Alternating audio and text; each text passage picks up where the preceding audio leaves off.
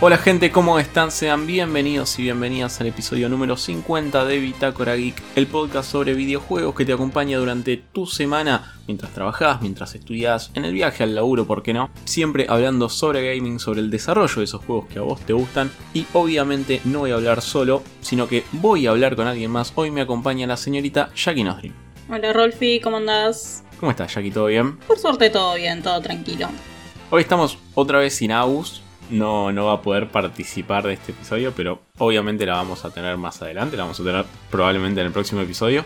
Pero nada, tenemos un buen rato para hablar de videojuegos nosotros. ¿Qué onda tu, tu semana gamerística? Yo estoy tan pero tan manija con el Lego Star Wars que es desde que lo anunciaron, va, lo anunciaron creo que en el 2019, iba a salir en el 2020, del 2020 lo fueron pateando, iba a salir el año pasado, finalmente sale el 5 de abril de este año y estoy tan pero tan pero tan manija que estuve jugando al Lego DC Super Villains. Que la verdad que me encantó. Es un juego que tiene un tiempito, ¿no? Tiene unas 10 horas me parece. Sí, digo, un tiempito de haber salido. Ah, sí, salió en el 2018 y la verdad es que es muy divertido, es muy dinámico. Así que nada, estuve a full con eso, esperando que sea 5 de abril para tener el Lego Star Wars y platinar directamente ese. ¿Qué onda tu relación con Star Wars? Amo, amo completamente. De hecho, eh, si el día de mañana tengo un hijo, no sé si va a pasar, no soy muy fanática de los nenes chicos, pero si por cosas de la vida tengo un hijo, le voy a poner Luke. ¡Wow! Bien. Menos mal que no le pones chubaca. Pero. pero bien. ¿Sos así muy de seguir todas las eh, sagas grandes? ¿O solamente te pasa con Star Wars? No, de hecho mi saga favorita es Harry Potter. Es la saga que sigo desde que tengo uso de razón y la saga con la que pasé mi infancia, preadolescencia y adolescencia, así que Harry Potter es como la saga de mi corazón. Después amo Star Wars, pero no, si tengo que elegir una saga de entre todas es Harry Potter. Ok, ok, ok, bien. Bien, se, se viene un juego súper grande. Sí, sí, sí, el juego que más estoy esperando desde que se anunció. De hecho, yo escribo reseñas para Bitwars y a fin de año casi siempre hacemos una nota sobre lo mejor que jugamos, los juegos que más esperamos y bla bla bla. Y hace como dos años que mi juego más esperado es el de Hogwarts. Ok, ok. Eh, nada, es, es un juego súper bestial al parecer.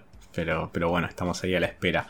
Yo estuve jugando algo que bien salito del horno, recién lanzado, que es el juego de Kirby, el juego de la bolita rosa que absorbe cosas. Esta, esta franquicia que está dentro de las 50 franquicias más recaudadoras del mundo y que llega a Nintendo Switch.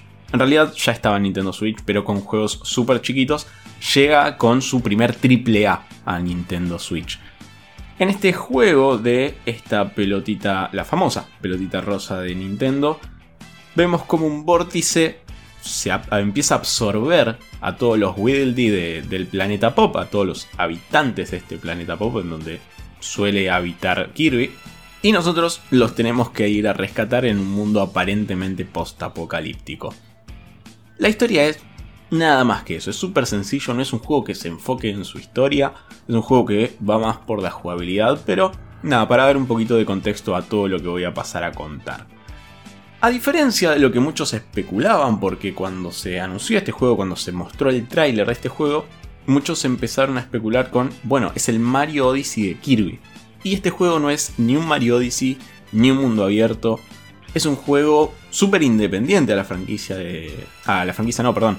A Mario Odyssey como juego. Tanto así que ni siquiera tenemos el control de la cámara. Algo que muchas veces en este juego perjudica a las plataformas, al manejo de, de- de Kirby en relación a las plataformas. Pero no tenemos ni siquiera el manejo. La podemos mover apenas un poquito y rápidamente va a volver a donde el juego quiere que esté. Lo más similar a Mario Odyssey es lo que es la transformosis, que es lo que tanto mm, ruido hizo de la Kirbineta. Esto de Kirby absorbiendo un auto y pudiendo controlarlo. Kirby absorbiendo eh, una máquina esta de, gaseosa, de refrescos, que metes la moneda y sale la, la lata por debajo. Bueno, absorbía esto y podías tirar las latas. Esto quizás era lo más similar a Mario Odyssey, cuando en el juego de Mario con Capi vos lo tirabas, por ejemplo, a un dinosaurio y terminabas controlando al dinosaurio en sí. Quizás es una de las pocas relaciones directas que podemos realizar con ese juego del que tanto se especulaba que se iba a aparecer. En este nuevo título vamos recorriendo distintas zonas que están compuestas por distintos niveles y bonus level. Y con respecto a los niveles, a los niveles normales por decirlo de alguna manera, cada nivel está compuesto de una misión principal seguido de otras secundarias. Esta misión, eh, esta misión principal perdón, es básicamente llegar al final del nivel. Y las misiones secundarias, algo que me gustó en cierta, en cierta medida, es que las vamos descubriendo a medida que vamos jugando el juego. Por ejemplo, voy a poner un ejemplo para hacerlo un poquito más visible para aquellos que están escuchando el podcast. En un momento me encontré con un monumento súper grande y simplemente por curiosidad, por si había algo arriba, lo empecé a escalar, a subirme a demás cosas para poder llegar al lugar más alto. Y una vez que llegué al lugar más alto no había nada, pero me saltó la notificación de descubriste o completaste una misión secundaria. Yo no sabía porque no te las dice a las misiones secundarias antes de comenzar el nivel, pero es esto a partir de la exploración y la experimentación con cosas que vas descubriendo y completando misiones secundarias. ¿Para qué sirve completar en Kirby de Forgotten Land las misiones secundarias?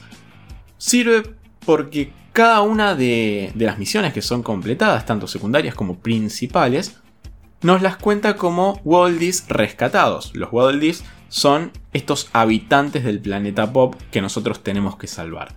Entonces, al completar estas misiones, nos lo cuenta como rescatados. ¿Para qué sirve rescatarlos? Más allá de porque es el objetivo de la historia. Para acceder a los voces de la zona y para ir construyendo un pueblito en este mundo postapocalíptico, se nos va pidiendo cierta cantidad de estos habitantes. Es decir, estamos en esta zona, cuando nos acercamos al lugar, al nivel donde nos vamos a enfrentar al boss, nos dice, bueno, necesitas 20 Weddle Entonces, nosotros completando misiones secundarias y principales, vamos a ir desbloqueando el acceso a otras zonas previo a derrotar al, al boss del nivel. Y además, como dije recién, vamos a ir construyendo un pueblito. Construir este pueblito nos va a permitir acceder a, por ejemplo, un lugar donde nos podemos curar, un desbloqueador de coleccionables, podemos comprar coleccionables si es que no los encontramos. También podemos desbloquear el acceso a un cine para poder ver las cutscenes que nosotros habíamos ya pasado en este juego. Y por ejemplo un minijuego con comida bastante divertido que nos va a dar monedas para también poder desbloquear coleccionables. Pero lo que esto parece a simple vista como, bueno, un breve complemento que te lo podría dar desde un menú de opciones, desde la interfaz de usuario, esto de ver de nuevo las cutscenes, poder curarme, poder ver los coleccionables, da cierto grado de rejugabilidad al juego. Porque, por ejemplo, podemos llegar al final del nivel a enfrentarnos al boss sin haber desbloqueado quizás todas las misiones secundarias, pero vemos como quizás en el pueblo nos faltó desbloquear algo, o cómo nos perdimos coleccionables, o cómo hay misiones que no descubrimos. Entonces eso le da cierto nivel de rejugabilidad a este título. Pero no es lo único que le da rejugabilidad. Como dije también, este título está compuesto de bonus levels, que para mí es algo que está súper bien construido, porque tiene una intencionalidad más allá de darle rejugabilidad al juego. Cada vez que nosotros entramos un bonus level, nos va a equipar con uno de los poderes, que nosotros vamos a ir descubriendo a lo largo del juego.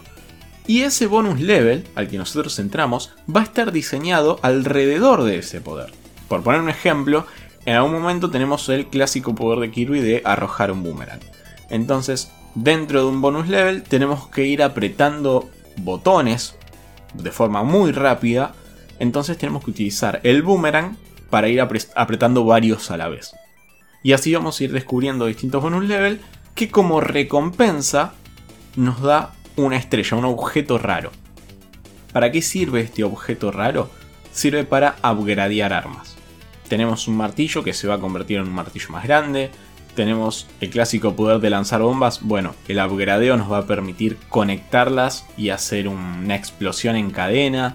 Otra vez es otra forma de darle rejugabilidad al juego, pero también variación a los poderes clásicos. Es una adaptación a un juego AAA de lo que de poderes que nosotros ya vimos y que además quedan muy bien gráficamente, porque eso era algo que a mí me daba mucha curiosidad. ¿Cómo íbamos a ver a, por ejemplo, Kirby lanzar bolas de fuego? Porque en 8 bits quizás era, no sé si sencillo hacerlo, pero digo, era más simple que hacerlo en Nintendo Switch con todos los gráficos que, lo componen, que componen este juego. Y está súper bien diseñado todo lo que es el apartado estético alrededor, no solamente de Kirby, sino de los enemigos y el diseño de niveles además. Sí quizás me encontré con un detalle, que no es un detalle negativo para nada. Porque claro que no es un detalle negativo? Porque quizás algunos lo pueden tomar como que es negativo, pero para nada es un detalle negativo. Y es que es un juego enfocado a niños, a chicos y chicas, y no necesariamente a adultos. ¿Qué implica esto? Que te vas a encontrar con un juego que a veces te va a llevar un poco de la mano, un juego con una dificultad bastante baja, y que para mí es necesario aclarar que decir que un juego está diseñado para chicos, que está enfocado en apuntar chicos, no es necesariamente una característica negativa. No todos los juegos tienen que estar apuntados para adultos. Este juego está apuntado pura y exclusivamente para chicos y lo van a disfrutar como tal. Le podemos encontrar el disfrute completamente, yo lo estoy súper disfrutando. Pero bueno, hay detalles que me llevan a pensar que este juego está apuntado chicos y no está mal. Y si bien tiene una dificultad baja, este juego cuando comenzamos nos presenta dos modos de dificultad, uno más sencillo y uno más difícil. El difícil vendría a ser eleva la dificultad, pero nos da más recompensas. Y el fácil es, bueno, es más fácil, pero también te da más vida. El problema es que cuando nosotros elegimos el nivel más difícil, entre comillas, sigue permaneciendo la idea de es un juego apuntado a chicos, y sigue permaneciendo en una dificultad bastante baja. Incluso en, las boss fight, si elegimos el ítem indicado, se pueden tornar bastante, bastante sencillas. Es decir, matar al, al boss en dos minutos y se terminó el nivel. Eso sí, elegís el ítem adecuado para el, para el boss. No hay nada que te lo indique, simplemente es un cambio de estrategia. Nosotros podemos optar por elegir la espada y vamos a tener que acercarnos más al, enemigo que, por ejemplo, lanzarle bombas o lanzarle fuego. Es simplemente un cambio de estrategia, no es que hay algo que te indique que el, este poder le va a hacer más daño o menos daño a cierto enemigo. Otro detalle que quizás le da un componente más, más familiar o más social, que es que se puede jugar de forma cooperativa. Creo que el cooperativo más el, este nivel de dificultad bastante bajo dentro de los dos niveles a elección. Creo que mm, quizás muchos se puedan llegar a topar con algo que quizás no esperaban, pero yo creo que no es un problema del juego en sí, sino es un problema de todo lo que se armó alrededor por parte de comunicadores, influencers y demás. Esto de la idea del Mario Odyssey de Kirby. Mario Odyssey es un juego que está apuntado a todas las edades. Sos un chico, un niño o sos un adulto y lo vas a disfrutar igual. Y va a ser igual de accesible. Bueno, en este caso, no, es un juego que está enfocado a chicos y creo que, que no es un, un componente negativo, sino algo a tener en cuenta a la hora de quizás poner plata para comprar el juego. Pero esa fue mi experiencia y mi, mi análisis de, de Kirby. Jackie, ¿tenés alguna pregunta? No, nada, quedó todo clarísimo. Buenísimo. Ese fue mi análisis de Kirby de Forgotten Land. Y por otro lado les voy a decir momento de, de, la promoción antes de la sección principal que vienen a buscar. Saben que si quieren comentar algo sobre Kirby, sobre el episodio completo, lo pueden hacer en la caja de comentarios de YouTube, en la caja de comentarios de Spotify. Si ya están en Spotify, saben que nos pueden calificar con 5 estrellas, se los agradecemos un montón. También nos pueden seguir en arroba en Twitter y en Instagram. Y si quieren ayudarnos, para financiar de alguna forma este proyecto, lo pueden hacer con la compra de algún cafecito que encuentran el link en la descripción. Ahora sí, luego de esta cadena de furcios que, que metí, quiero invitar a Jackie a que nos cuente qué trajo el día de hoy. Hay una frase que usamos mucho y que creo que en algún punto ya entra en un lugar medio cliché, pero es el hecho de que las segundas partes nunca son buenas. Creo que, como toda regla, tiene excepciones, una excepción que creo que es la primera que a muchos se nos puede venir en la cabeza, si hablamos al menos del cine, es Shrek 2, que creo que es una joyita y que incluso esto ya es una opinión personal, pero es mucho mejor que la primera. Ah, te metiste en una polémica. te metiste en una polémica. Yo voy a invitar a, a la gente a que nos comente qué opina de lo que acabas de decir. si nos vamos para el lado de los videojuegos, también podemos encontrarnos casos donde las segundas partes son buenas o no.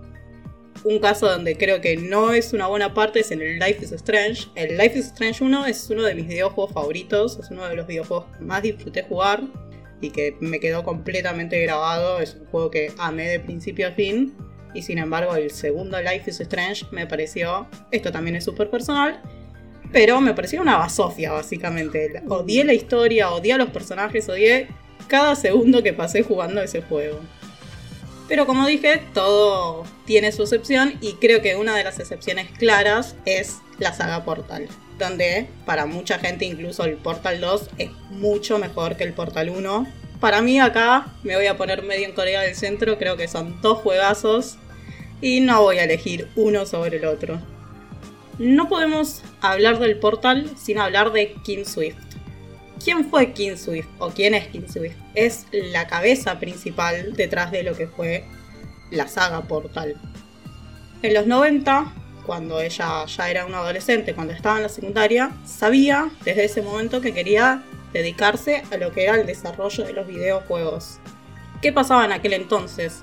No estaba lleno de carreras relacionadas directamente con el desarrollo de videojuegos. No, no había tanta oferta académica como nos encontramos hoy, incluido en lo nacional en Argentina, que hay un montón de terciarios y demás que ofrecen carreras de desarrolladores de videojuegos. Su padre, que apoyaba por completo este deseo, la vocación de su hija, empezó a investigar y conversando con un compañero de trabajo, se enteró del Instituto DigiPen, que estaba especializado en programación y en ciencias de la computación. Fue así que Kim Swift terminó ingresando a DigiPen y estudiando ciencias de la computación, donde tenía materias afines al desarrollo de los videojuegos. En estas materias, o principalmente en esta materia relacionada al desarrollo de los videojuegos, que duraba unos cuatro años, tenían que hacer cada año los cursos desarrollar un videojuego con diferentes requisitos dependiendo del año.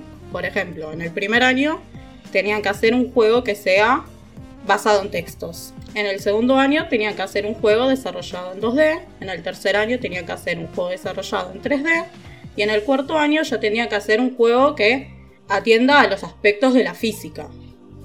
El primer juego que King Swift desarrolló, este basado en solo textos, fue una aventura de estrategia que se llamó Invasion Squad y se le ocurrió mientras jugaba al Zork.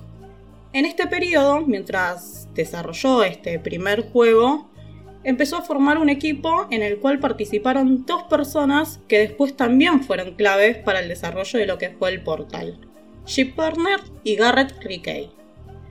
Con el correr de los años y de, los cursos, se fueron sumando las otras personas que finalmente conformaron Nuclear Monkey Software, que fueron siete compañeros, incluidos estos tres que mencioné, que fueron los que formaron el grupo que finalmente desarrolló lo que fue el portal. En el 2004, ya el final del curso y por ende nada de entregar este último juego que tenía que entender aspectos de la física, empezaron a trabajar justamente en este trabajo final del curso. Así fue que eh, Dave Kitcher, que es otro de los estudiantes implicados en este grupo de desarrolladores, se le ocurrió la idea de crear un juego de sigilo con una mecánica donde, cruzando diferentes puertas, nos traspasemos a sitios más grandes. Por ejemplo, estamos en una caja de zapatos, en esa caja de zapatos hay una pelota, entonces de la caja de zapatos entramos a la pelota y de la pelota abrimos una puerta donde pasamos a un estadio de fútbol. ¿Qué pasaba con esto? Suponía no solo un reto enorme desarrollarlo, sino que había un principal problema en lo que era la jugabilidad. Y es que el juego perdía por completo la fluidez, porque cada pocos segundos el juego se paraba para tener una pantalla en negro para que cargue todo el siguiente escenario. Entonces era un juego que era molesto, por decirlo de alguna manera, de jugar desde el punto de vista de, jugabilidad. Era un juego que constantemente estaba siendo interrumpido. Es así que en este momento entra en escena Chip Barner, otro de estos compañeros, que se le prende la lamparita y se acuerda de Monster Inc., la icónica película de Pixar del 2001.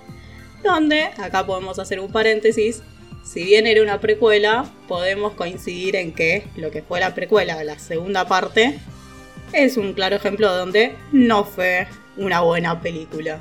Yo no coincido con eso, pero comentaré al final de, tu relato. Cerrando ese paréntesis, ¿qué pasa con Monster Inc? ¿Por qué se le prendió la lamparita con esta película? Porque justamente los monstruos, los personajes de esta película, logran llegar a la habitación de niños a través de puertas esta idea de esas puertas que los hacen llegar a las habitaciones de niños fue lo que sentó la base para crear la mecánica de los portales. Fue así como, después de estas ideas y un par de procesos más, terminó naciendo Narvacular Drop, que es el juego que inspiró y el que creó en algún sentido el portal. Narvacular Drop es un juego de puzzles contextuales en un entorno fantástico.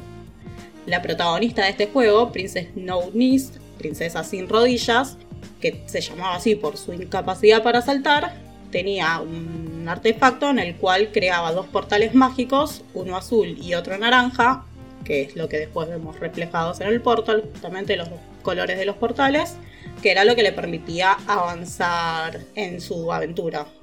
Como dato de color, Chip Barner contó en los desaparecidos foros del Narvacular que el capítulo final del juego se llamaba Fire with Fire y que para derrotar al jefe final había que redirigir las bolas de fuego hacia el enemigo principal, hacia el boss final, mediante portales. Que este concepto fue luego reciclado y reutilizado. De todas maneras, este no es el único guiño que hay entre el Narvacular y el Portal. De hecho, son teorías de los fanáticos, no hay nada oficialmente confirmado, pero se dice que Chell, que es la protagonista del Portal, es una versión mejorada de la princesa Nounix, princesa sin rodillas. ¿Y por qué dicen esto? Como les dije previamente, la princesa sin rodillas no tiene capacidad de saltar. En cambio, nuestra querida Chell no solo tiene la capacidad de saltar, sino que puede caer desde alturas súper altas valga la redundancia, sin hacerse daño. En el portal no tenemos daño por caída. Entonces por eso es que se especula que Chell es una versión mejorada de la princesa sin rodillas en estos laboratorios donde se hacían experimentos con humanos y demás, según las diferentes también teorías que hay sobre qué es lo que realmente pasaba en Aperture Science, el lugar donde transcurre el portal.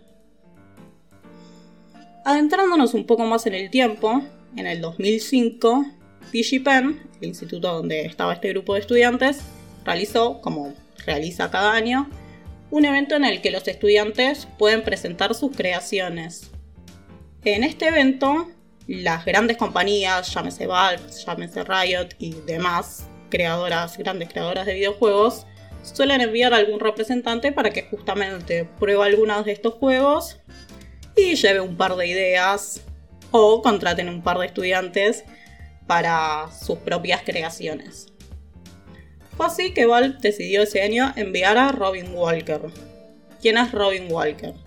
Robin Walker es el co-creador del Team Fortress y el principal responsable del Team Fortress 2, otro de los grandes títulos que tiene la compañía de Valve. Robin Walker tuvo la posibilidad de probar este juego, el Narvacular Drop, y lo destrozó por completo. Le dijo punto por punto todas las cosas que estaban mal en el juego. Como por ejemplo, si te morías no podías reiniciar, no había una indicación clara de por dónde seguir.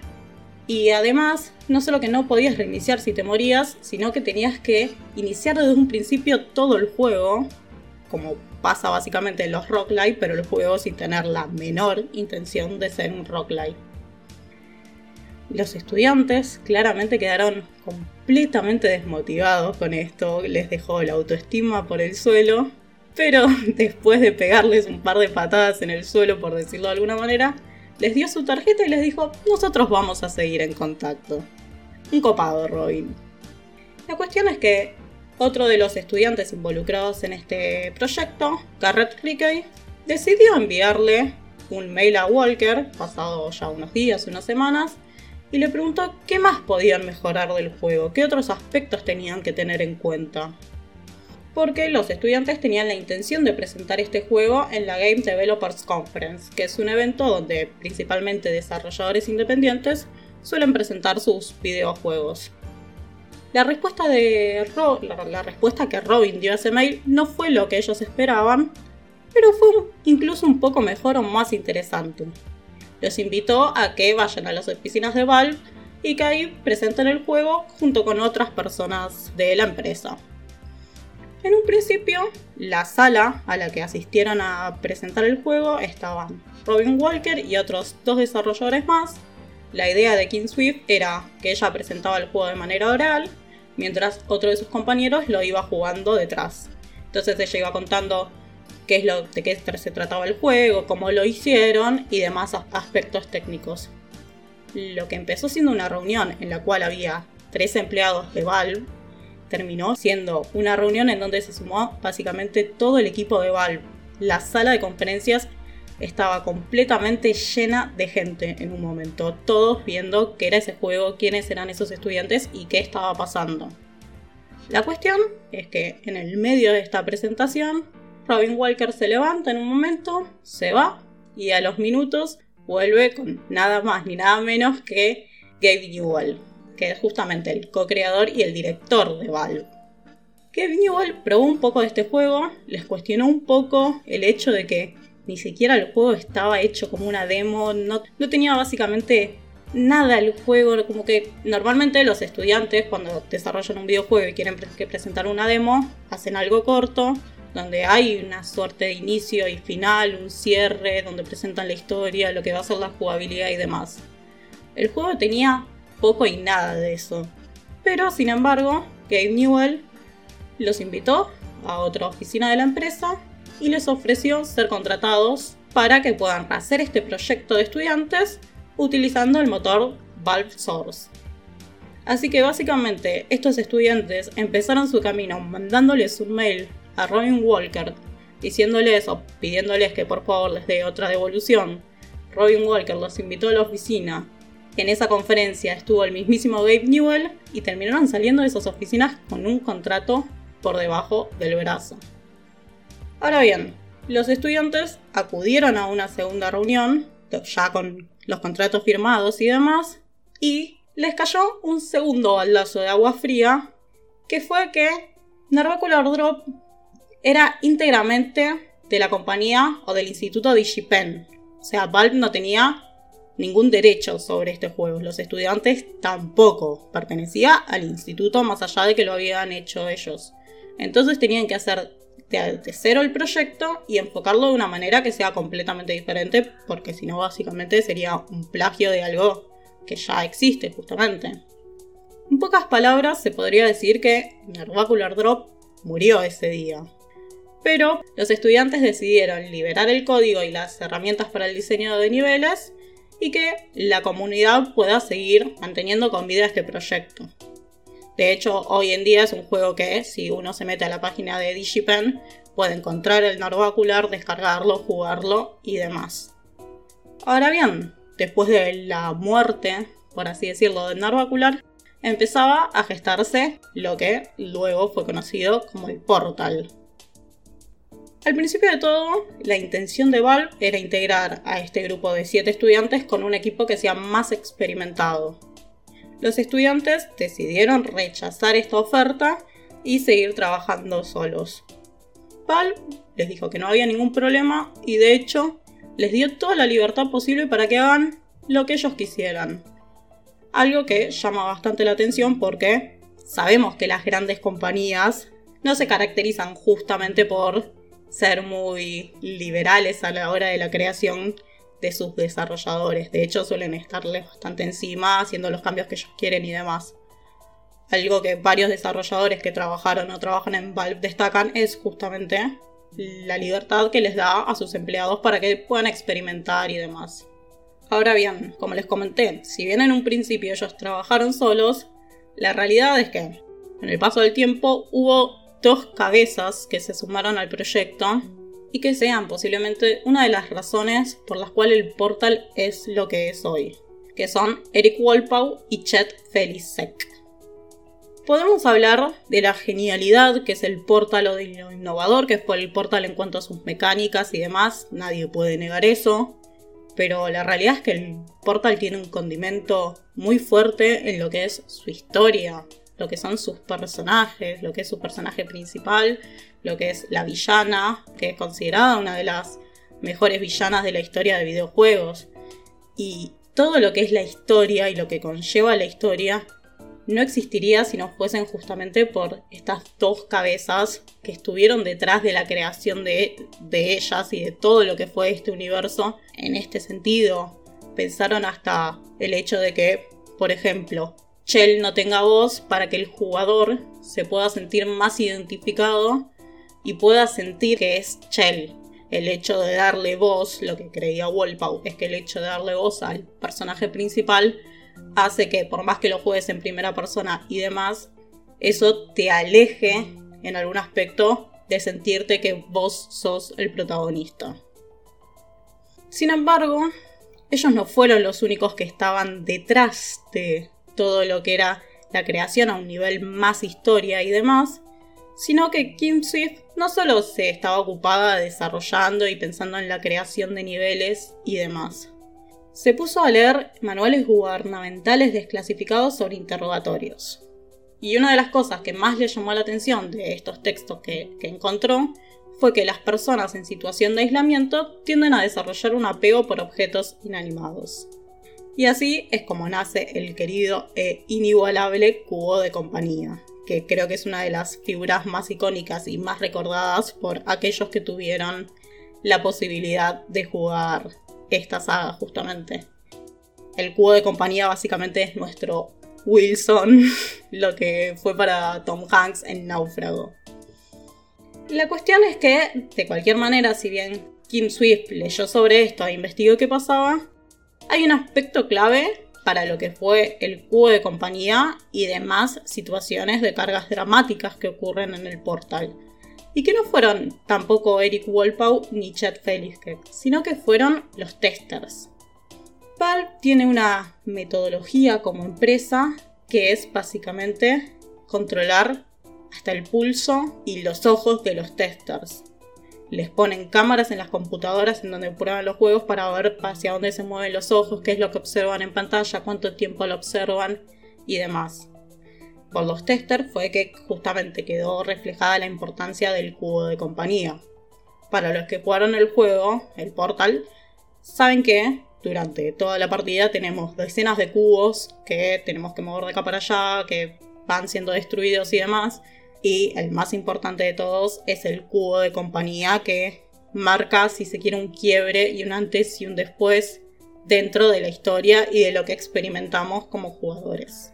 No quiero entrar en muchos spoilers, porque no quiero entrar en muchos detalles porque claramente sería un spoiler, pero es un elemento que, si bien es inanimado, es completamente importante para la carga emocional de uno como jugador. O sea, Realmente, si vieron Náufrago con la escena de Tom Hanks y Wilson, básicamente se ve reflejado perfectamente con eso. Pero los testers no fueron solo importantes en esto, sino que básicamente el final que tenemos hoy en día del portal, del portal 1, existe gracias a los testers. Lo hicieron los testers. ¿Y por qué pasó esto? Hubo varios finales que se fueron probando y demás. En el primero de estos finales, los testers cuestionaron que el jefe final hablaba demasiado. Y la realidad es que ninguno le terminaba de prestar realmente atención a lo que este jefe final decía. Entonces era algo que, pese a que para los desarrolladores y para los que estuvieron detrás de la historia aportaba bastante, pasaba completamente desapercibido. Y claramente si los testers lo pasaban por alto por completo, los jugadores también iban a ignorar lo que este personaje decía al final. Otro problema que se encontró en el primer final que iba a tener el portal era que el jefe era demasiado complejo para todo lo que venía siendo el juego con anterioridad. Entonces se rompía un poco la fluidez que tenía el juego en ese aspecto. Es algo que se ve reflejado o algo que pasa comúnmente en muchos juegos donde venimos jugando de una manera súper rápida, pasándonos los niveles de una manera súper rápida, por decirlo de alguna manera, y de repente nos encontramos cara a cara con un boss que es prácticamente imposible de vencer, algo que termina quitándole cierta lógica a todo lo que veníamos jugando con anterioridad. Entonces los testers, con lo que venía siendo la historia, por donde se venía encaminando la historia, decidieron priorizar la carga dramática. No voy a entrar en más detalles, pero básicamente va por ese lado. Finalmente, en el 2007, salió el portal a la venta pero no salió como cualquier otro juego, no es como hoy en día las compañías anuncian un juego, nos metemos a Steam si somos jugadores de PC, lo ponemos en nuestra lista de deseados, o lo compramos o lo que sea, pero la idea es que sale individual. Sino que salió a la venta a través de The Orange Box. ¿Qué es The Orange Box? Es una suerte de pack de videojuegos que hasta hoy en día se puede conseguir, que incluía el Highlight 2, sus episodios complementarios, Team Fortress 2 y el Portal. La realidad es que el caballo de Troya de, Orange Box era justamente el High Life, que era el juego, por decirlo de alguna manera. Valve incluyó el Portal porque era el juego que tenían, pero por nada más. De hecho, no esperaban que el Portal iba a hacer lo que finalmente se terminó convirtiendo y el éxito del Portal fue tal, fue tan grande el boca a boca y la cantidad de jugadores que fue sumando y demás, que apenas terminaron, se pusieron enseguida con el desarrollo del Portal 2. Creo que el Portal 2 es un episodio aparte, del cual hay mucha, muchísima tela para cortar, así que creo que va a ser sobre otro episodio que hagamos acá en Bitácora. Pero sin embargo, algo que me llamó mucho la atención mientras investigaba para hacer este especial sobre Portal fue que los desarrolladores del Portal y del Portal 2 quisieron cambiar por completo todo el del Portal. Quien es el villano o la villana principal del Portal no iba a estar presente en esta segunda entrega. Shell no iba a ser la protagonista y no íbamos a tener ni siquiera portales. O sea, todo lo que era la esencia del portal no iba a estar en absoluto. Lo único que se iba a mantener, según se cree, era Aperture Science, que es el lugar donde nos desenvolvemos. Pero nada más. Claramente todos, todos, todos odiaron estos cambios, todos dijeron que no se podía meter estos cambios, que era una locura arriesgarse a hacer esto. Así que los desarrolladores y las cabezas detrás del portal decidieron dar marcha atrás y lo único que hicieron fue agregar los geles, que son los geles blanco, azul y naranja que dan más velocidad o quitan gravedad y demás. Como dato de color, los geles estos también fueron sacados de otros jóvenes estudiantes que tuvieron la idea de hacer unos geles que nos conduzcan a hacer diferentes cosas. Básicamente le robaron alumnos. Exactamente, es una práctica que utilizan muchísimo cuando asisten a estos eventos como el que organiza DigiPen. Ahora bien, les comenté que cuando terminaron de hacer el Portal 1 se pusieron inmediatamente a hacer el Portal 2, con todos los cambios que se incluía. La cuestión es que en el 2020 se descubrió una precuela que finalmente nunca vio la luz del portal, que se llama Stop, o se iba a llamar Stop, mejor dicho. Y esta precuela, que nunca vio la luz, por lo que todo indica que en un principio iba a ser el Portal 2, que después no terminó siendo porque a nadie le gustaron estos cambios, pudo haber sido esta precuela. ¿Y por qué digo esto? Esta precuela tampoco iba a incluir a Chell, tampoco iba a incluir a él o la antagonista, y tampoco iba a incluir a los famosos portales, como originalmente iba a pasar con el Portal 2. Lo único que iba a tener el personaje principal era Aperture Camera, que era una suerte de cámara fotográfica que uno como jugador podía fotografiar ciertos objetos, duplicarlos en otros lados y cambiar el tamaño de esos objetos. Entonces, por ejemplo, nosotros fotografiábamos un cubo, lo tirábamos de costado, lo duplicábamos en el piso, íbamos sacando cubos de diferentes tamaños y con eso hacíamos una suerte de escalera que nos permitía llegar a una plataforma que estaba más arriba. Algo que se termina haciendo en Superliminal, que es eso del juego con las perspectivas. Exactamente. La cuestión es que este juego finalmente quedó en la nada. Hoy en día, o mejor dicho, hace unos años, Valve le dio permiso al estudio Launch House Software para mostrar cómo funcionaba esta mecánica. Dicho estudio sacó una serie documental, Exposure, donde podemos ver un poco de esta mecánica, los inicios de lo que iba a ser F-Top, pero que finalmente quedó en la nada. Launch House Software iba a sacar un juego con estas mecánicas que finalmente también por el momento no se tiene ninguna novedad. Pero como dijo Rolfi, es una mecánica que hoy en día podemos ver en el Superliminal. Pero bueno, en resumidas cuentas, esto es cómo nació el Portal, cómo que se creó esta magnífica saga. Hoy en día muchos fanáticos siguen esperando un Portal 3. Pero bueno, como creo que decimos muchos, que Newell no sabe contar hasta 3 en la joda porque todos seguimos esperando el Half-Life 3, el Portal 3, el Left 4 Dead 3 y demás. En lo personal creo que ninguno de esos juegos va a salir y tampoco me parece que esté mal, me parece que la verdad es que son todos juegos que estuvieron muy bien, que están excelentes, que no envejecieron y que podemos disfrutarlos como tal sin estar esperando obsesivamente una tercera entrega. Eh, muy bueno lo que, lo que contaste, Jackie. De alguna manera salió una tercera parte de Half-Life en VR. Hoy viniste súper polémica con lo de las películas. Lo, único que voy a agregar es que voy a defender a Monster Inc. 2. No. Eh, no, ¿cómo es que se llama? Monster University. Me parece una gran película. No mejor que la 1, pero me parece una buena película. No la disfruté en absoluto. No, no, no. Yo, yo vengo. A ver, de nuevo. Para mí no es mejor que la 1, pero es una muy buena peli. Pero bueno, para eso están los comentarios, para que la gente venga a opinar sobre Monster Inc. y sobre Shrek.